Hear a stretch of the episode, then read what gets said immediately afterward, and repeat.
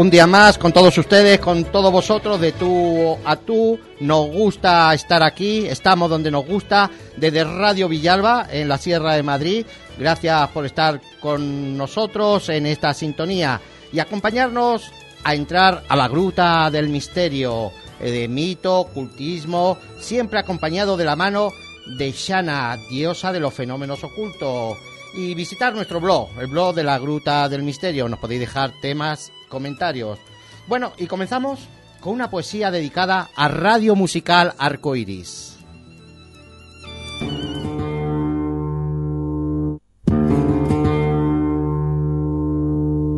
Fue en enero, una tarde lluviosa, frío y sol. Sobre el cielo, un arco iris apareció. Unos admiraban su resplandor, otros los colores al sol, y un sabio llamado René a la radio la llevó.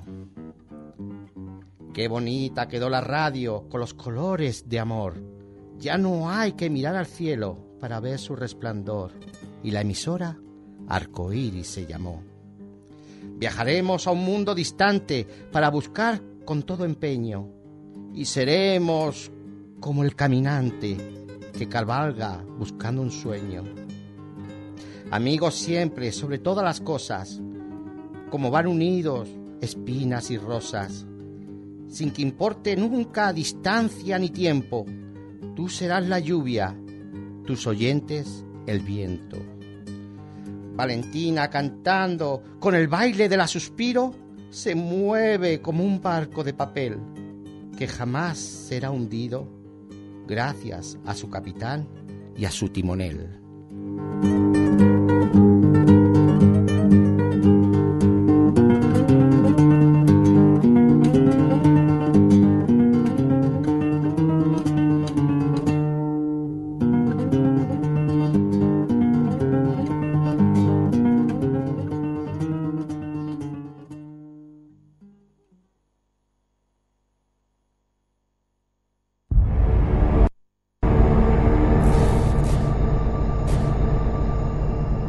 La Gruta del Misterio.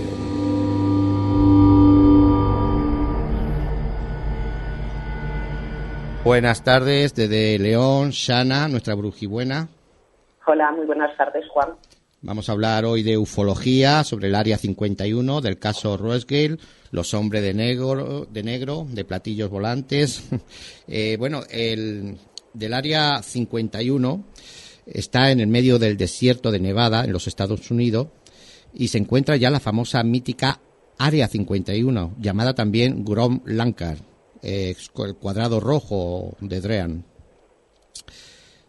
Eh, esta instalación militar se, ha convertido en leyenda en blanco favorito de los ufólogos y curiosos debido a los innumerables testimonios y evidencias obtenido por los investigadores que demostrarían que en ese lugar se encuentra una de las tantas áreas cedidas por el gobierno norteamericano a seres de origen extraterrestre. No olvidemos que muy cerca de aquí ocurrió el famoso caso Roswell. Cientos son las personas que afirman que en ese lugar, principalmente de noche, se puede apreciar luces extrañas que despegan y aterrizan y que su comportamiento no se asemeja a ningún aparato volador convencional y que más bien corresponde a naves alienígenas que son capaces de romper toda la lógica de aerodinámica conocida eh, con toda clase de maniobras, giros y aceleraciones en vuelos imposibles de ser igualados por aparatos terrestres. ¿Será realmente naves eh, alígenas quieren que sea exactamente eso lo que pensemos? También puede pensar, decir Estados Unidos, ah, vamos a, que piensen esto. Si la información que se desprendía de las investigaciones sobre los acontecimientos que ocurren dentro del Área 51 eh, parecía algo muy fantasiosa y poco probable. Las especulaciones de los investigadores de todo el mundo se vieron corroboradas, al menos en parte, en la, en la aparición pública de un científico, un físico para ser más exacto, en un programa de televisión norteamericana que ocultando su rostro afirmaba haber sido parte del equipo de trabajo en la base de máxima seguridad de Norwich, a 130 kilómetros al norte de Las Vegas, dentro del Área 51, en una sesión llamada S4, que reunía a un grupo de científicos cuya misión era de analizar y duplicar los sistemas de propulsión de las naves que se, que se encuentran en los hangares del Área 51. El caso es que el gobierno de los Estados Unidos no admite ni niega la existencia del Área 51, pero este, este lugar se encuentra fuertemente custodiado eh, y no dejan pasar a los visitantes, y menos a los inoportunos. Eh, se los enfrenta con guardias armados y, helicópteros. También me parece muy curioso que este lugar no aparezca en ningún mapa del gobierno norteamericano. ¿Qué harán exactamente en este lugar? Quizás algún día ese secreto sea desvelado. También les quiero decir que la Gruta del Misterio está preparando un viaje con Juan y Shana al Área 51 y esperemos desvelar eh, realmente lo que pasa allí. Eh, Shana, eh, ¿qué es Área 51? ¿Qué sucede allí? Bueno, como tú bien has dicho, este lugar no existe oficialmente. De hecho, solo apareció en una ocasión en unos mapas militares y curiosamente fue cuando en el año 1962 John Kennedy visitó la por entonces desconocida base de Neris en Nevada. Esta es una base militar ultra secreta que empezó a construirse en el año 1955 y que tiene una extensión de unos 10.000 kilómetros cuadrados. como bien dices, le conoce con, eh, con varios sobrenombres, como puede ser Dreamland, la base de Groom Lake, el rancho etcétera. Eh, sí es muy curioso que para ser un lugar que supuestamente no existe, eh, las medidas de seguridad sean tan extremas. Eh, de hecho, ya te digo, es la base militar más segura y protegida de todo el planeta. Sí, en eso estamos de acuerdo. Algo pasa ahí. Si no, no, si no, no habría esa medida de seguridad, ¿no? Que tienen.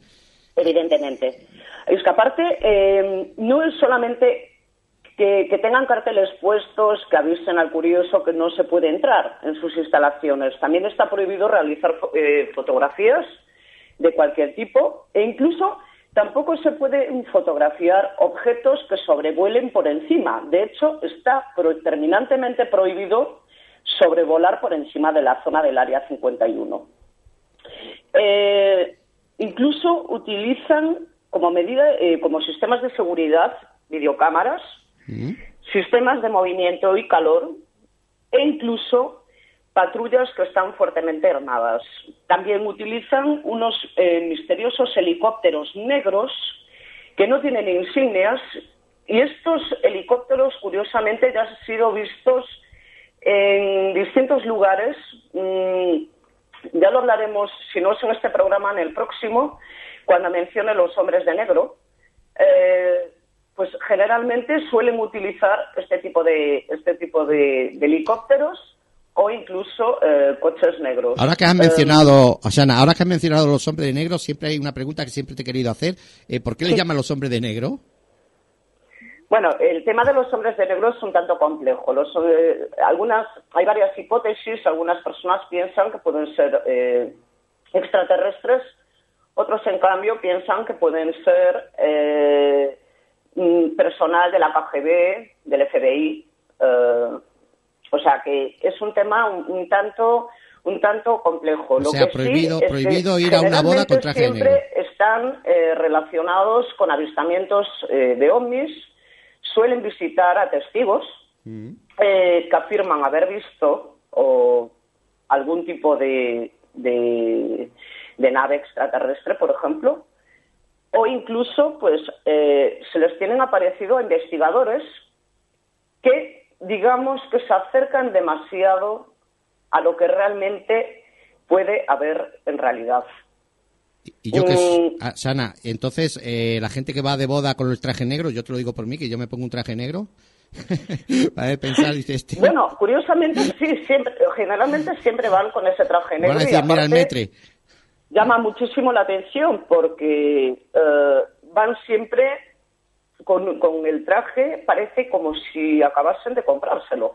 Incluso la raya muy marcada del pantalón.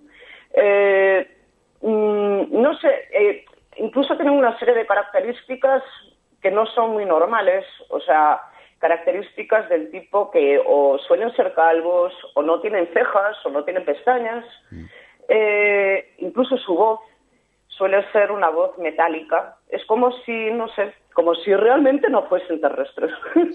Bueno, nos hemos desviado un poquito del tema. Vamos a seguir hablando del Área 51, que nos interesa mucho. Yo, evidentemente, por lo que tú eh, me dices, por lo que yo he estudiado, por lo que yo he leído, eh, es evidente que allí pasa algo, es evidente que guardan algo y que no lo dicen. Y el 90% es que debe de haber un platillo volante ahí. Cierto. De hecho, eh, creo recordar que, hay unas imágenes sacadas de, esa zona que la habían sacado concretamente satélites espías rusos. Mm.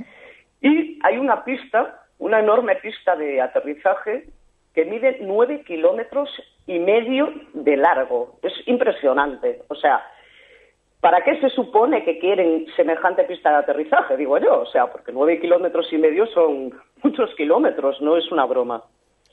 Pero bueno, lo que realmente pudiera ocurrir en este área 51 es evidente que se llevan a cabo numerosos proyectos secretos y lo que sí me llama mucho la atención fue el testimonio de un físico nuclear llamado Robert Lazar, que afirmó en un programa de televisión local de Las Vegas que se estaba trabajando en la reconstrucción de naves extraterrestres siniestradas. O sea, trataban de arreglarlas y otras, por ejemplo, las desmantelaban para tratar de imitarlas, digamos, para que pudiéramos hacer eh, pues vehículos del mismo tipo, digamos. Incluso llegó a decir que allí hay extraterrestres trabajando codo con codo con los, eh, con los militares norteamericanos. Eh, según Lazar, mm. todo en la base parecía estar meticulosamente vigilado y controlado. El sistema de seguridad, lo, eh, lo repito, es realmente eficaz e incluso se utilizan métodos de intimidación hacia el personal que trabaja en el Área 51.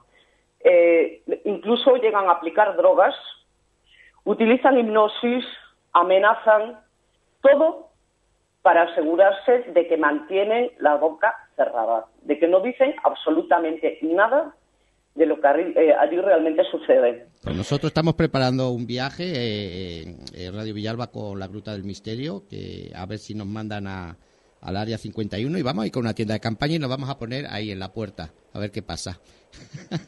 bueno, lo que es evidente, que aunque hagamos ese viaje, es muy, muy, muy difícil que podamos entrar dentro de este recinto, porque ya te digo, es prácticamente imposible. Pero bueno, pienso que puede ser muy interesante eh, ver desde fuera, digamos, eh, el movimiento que hay en ese lugar, porque incluso eh, como tú bien mencionaste, se ven mm, numerosas luces extrañas, principalmente de noche, eh, e incluso eh, hay testimonios de personas que aseguran haber visto naves aterrizar dentro de ese, de ese, de ese recinto. Pero yo me pregunto, bueno, volviendo al azar y luego voy a soltar una pregunta al aire. Lo que, lo que me resulta muy curioso sobre el azar es que llegaron a, eh, someterlo al polígrafo mm. para decir si, para saber si efectivamente este hombre decía la verdad. Y lo curioso es que efectivamente estaba diciendo la verdad. O sea, o muy bien miente este hombre, o es que realmente ahí dentro está pasando algo muy, muy gordo, desde hace muchísimos años. Aparte, hay otros testimonios Eh, por ejemplo, el del físico Mike Hunt, que era miembro de la Comisión de Energía Atómica, trabajó en la década de los 60 en el Área 51 y confesó haber observado una nave discoidal cuyo sistema de propulsión no tenía nada que ver con las turbinas y motores convencionales de nuestras naves terrestres. Pero yo digo, ¿realmente estas naves son extraterrestres o realmente son naves hechas por el gobierno norteamericano y que pretenden hacernos creer que efectivamente son naves alienígenas. Sí, date cuenta que todos los países siempre tienen su armamento. Es, es algo que realmente me parece muy curioso. Mm. Que te digo que todos los países siempre tienen cosas guardadas que, que no quieren que sepa ningún otro país, por en caso de guerra. Evidentemente. Eh, pasó hace años con los aviones espías, esos que eran todos negros, que nadie sabía que existían hasta que hasta que los sacó Estados Unidos. Eh, también, también puede ser. Eh, bueno, el caso Roswell, eh, háblanos del caso Roswell. Bueno, eh, yo me suena que hay caso Roswell que es yugoslavo o también a los hay ruso. Sí, cierto. Sí. Hay varios casos. el caso Roswell, por ejemplo, ocurrió el 8 de julio de 1947 y está íntimamente relacionado con el Área 51 porque se supone que ese día cayó algo del cielo en esa ciudad de Roswell, mm, que pertenece a Nuevo México, en, Estados Unidos. Al principio, según los militares, aseguraron que lo que había caído había sido un disco volador, o sea, un platillo volante. Mm. Pero, curiosamente, poco después se negó rotundamente que hubiese sido un disco volador y se dijo que era un globo meteorológico de forma hexagonal. O sea, que me parece rarísimo. O sea, que primero digan una cosa y después lo desmientan. Eh, por otro lado, mm, llegó a hacerse una autopsia. Supuestamente eh, había varios cuerpos que estaban muertos y les hicieron una, autopsia que incluso se puede ver en la red, en YouTube, por ejemplo. Pero, eh, sinceramente, me parece un bulo. O sea, eh, si te fijas bien en esta autopsia, más que un alienígena me parece un muñeco. Eh, yo creo que es una forma de... Mm, como, podría decirlo? Es que muchas veces estos temas tratan de desprestigiarlos como sea. Pero bueno, también hay testimonios de militares, especialmente militares retirados, como por ejemplo el general de la USA, Arthur Exxon, que declaró en su día que el material encontrado eh, no podía ser ni doblado, ni abollado, ni quemado. E incluso afirmó rotundamente que Roswell era la recuperación de un artefacto eh, espacial. Hay otro general retirado, también Thomas Dubos, que también confirmó que la explicación del globo meteorológico inventada por el general Ramey era una tapadera para esquivar a la prensa en su día. Eh, e incluso un piloto, el capitán Oliver Henderson, eh, que fue piloto en Roswell, habló con amigos y con familiares sobre el tema y habló sobre las características de ese platillo volante y sobre los cuerpos hallados. O sea que yo soy de las que digo que cuando el río suena, agua lleva. Y desde luego algo tuvo que pasar en Roswell ese 8 de julio de 1947.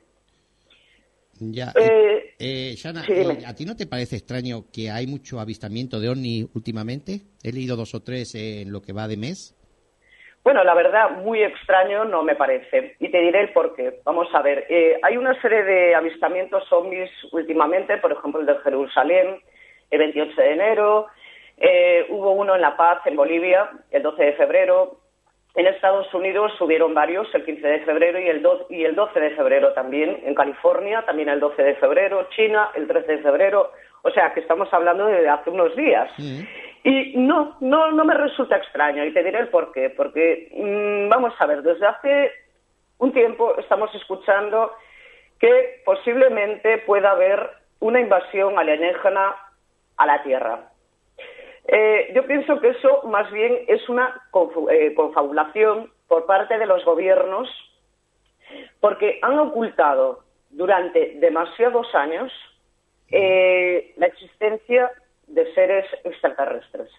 Entonces, ¿qué mejor forma que, sabes que las personas somos muy susceptibles e incluso se nos puede manipular a través de los medios de información tanto periódicos como televisión, radio. ¿Se nos puede manipular? No, se nos manipula muchas veces. Sí. Mm. Y ya te digo, o sea, por medio mm, de sus tácticas, eh, primero, por ejemplo, bueno, sobre este tema casi preferiría hablar más largo y tendido en el próximo programa, pero bueno, mm, para decirlo un poco por el aire, eh, lo que sí me resulta muy curioso es que, eh, por ejemplo, en un espacio muy breve de tiempo, eh, haya muchas declaraciones, en especial de militares. Supuestamente son filtraciones, pero yo no creo en las filtraciones realmente. De militares retirados se confirman que evidentemente hemos sido visitados por seres extraterrestres o que incluso llegan, llegaron a decir que conviven entre nosotros desde hace mucho tiempo, eh, que incluso el Vaticano confirme que mm, es muy posible que exista vida extraterrestre y que eso no tendría ningún tipo de problema con, eh, con la religión, o sea que serían compatibles. Em, incluso tanto la comunidad musulmana y judía de Rusia pues también aceptan la presencia extraterrestre. Em, o sea que no me resulta extraño que ahora de, golpe y porrazo pues aparezcan pues eh, muchísimos avistamientos y que no hagan nada por, decir que son ciertos o no son ciertos. Pero bueno, yo también tengo, como soy una persona muy curiosa, tú lo sabes, eh, también puedo pensar que pudiese ser un holograma, lo que nos están haciendo ver. Y me explico. Hay un proyecto que lleva a cabo los Estados Unidos llamado Blue Beam, y en ese proyecto, eh, eh, ¿cómo decirlo? Vamos a ver. Eh, se le conoce también como rayo azul y consiste en desarrollar técnicas holográficas que se pueden usar en los cielos de todo el mundo. Para poder hacer eso utilizan satélites, eh, generadores láser, y consistiría básicamente en producir imágenes en 3D, en tres dimensiones, con eh, perfección de profundidad. Mm, es como si fuese un show un show espacial y nos hacen ver justamente lo que quieren. De hecho, eh, hace unos años, en diciembre del 2009 concretamente, se vio en el cielo de Moscú una espiral. También se vio una pirámide sobre Moscú. Eh, se vieron nubes extrañas en Rumanía. O incluso se llegó a, ir a ver la imagen del Mesías creo que fue en Río de Janeiro. Muy curioso. O sea, que nos hacen ver justamente lo que les da la gana. Mm. O sea, nos manipulan de tal forma que si ellos realmente mm, quieren que nosotros veamos que aparece una nave nodriza como en la serie V, pues nos la harán ver. Única y exclusivamente, pues para mm, poder taparse un poco eh, y decir, bueno, pues eh, claro, evidentemente no van a decir que han estado mintiendo durante todo este tiempo y que nos han estado ocultando cosas descaradamente. Entonces, ¿qué mejor forma que montar ese show y que de repente, pues efectivamente, sí existan pues esos seres extraterrestres? Vamos a seguir investigando y analizando Área 51. Eh, bueno, eh, estamos ya finalizando el programa de hoy. Eh, el día 28 puede ser, Shana. ¿Cuál tenemos el próximo? ¿Perdón? ¿El día 28 tenemos el próximo programa? Sí. Sí, me parece, vale, muy bien. Seguimos hablando sobre el tema. Ahora, más que nada, vamos a despedir el programa, que ya es hora. Quiero también agradecer a Radio Arcoiris, que nos pincha en sintonía en directo, a todos los oyentes que están ahí, sobre todo a Ladroque el hombre sabio de la sala, tanto como a Valentina, a la Suspiro, nuestra bailarina, al gran René, Producciones René, a Claudia, Blanquita y Andaluz. Y te damos paso a ti, Shana, cuando quieras. Muy bien. Queremos agradecer a todos nuestros oyentes por haber estado en sintonía, también a la gran familia en equipo de Radio Villalba. En producción a Alicia Tirado, en redacción a Juanma, en la dirección a Gracia García y, como no, a quien ha llevado las riendas del programa, Óscar Martínez. Les hablaron desde los estudios centrales de la Sierra de Madrid Juan Parial y desde León nuestra brujibuena Shana. Hasta la semana que viene, sean felices. Adiós. Hasta la semana que viene.